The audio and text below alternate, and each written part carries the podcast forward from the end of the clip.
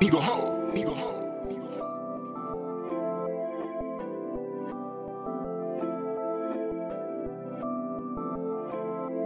More Danny got that heat, huh?